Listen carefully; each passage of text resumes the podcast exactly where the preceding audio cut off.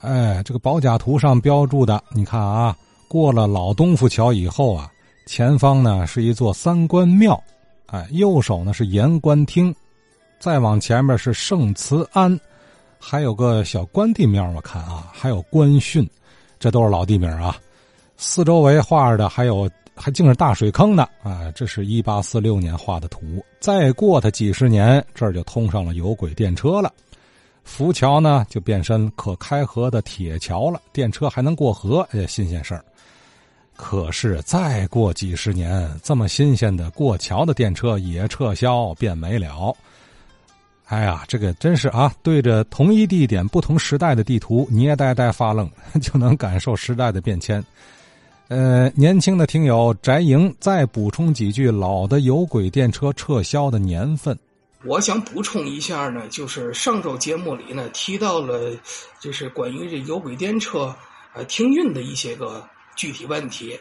首先呢，这个绿牌的有轨电车呢，它是在一九五九年的六月一号，因为这个滨江道这个从劝业场到西海教堂这一段呢，它这个辟为这个商业游览区了。哎，有轨电车呢就停驶了，然后呢，在六零年的二月十二号就把这个轨道拆除了，然后呢，过了几年呢，到了一九六五年，和平路呢也这个开始改造，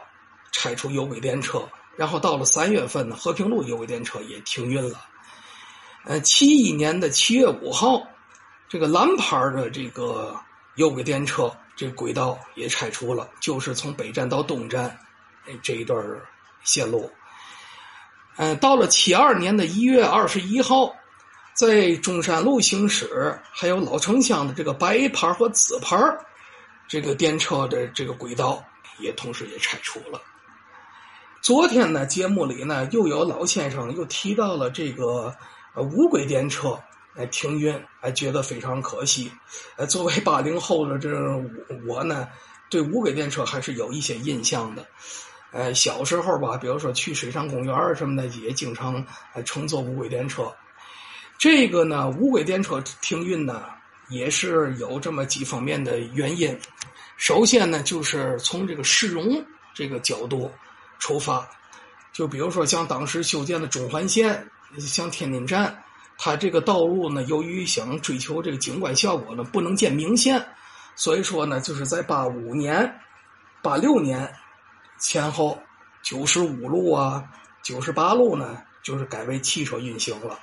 这个电车线网也就拆除了。然后呢，在这个一九八九年天津站天津站改造结束以后，途经海河东路的，像九十一路、九十二路、九十六路，哎，这些线路的线网呢，也都拆除了，也改为汽车运行了。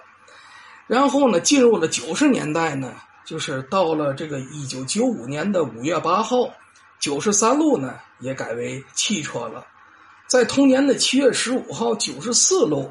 也改为了这个汽车运营。所以说呢，这个打那儿开始呢，就天津市就再也没有电车了，就都是汽车了。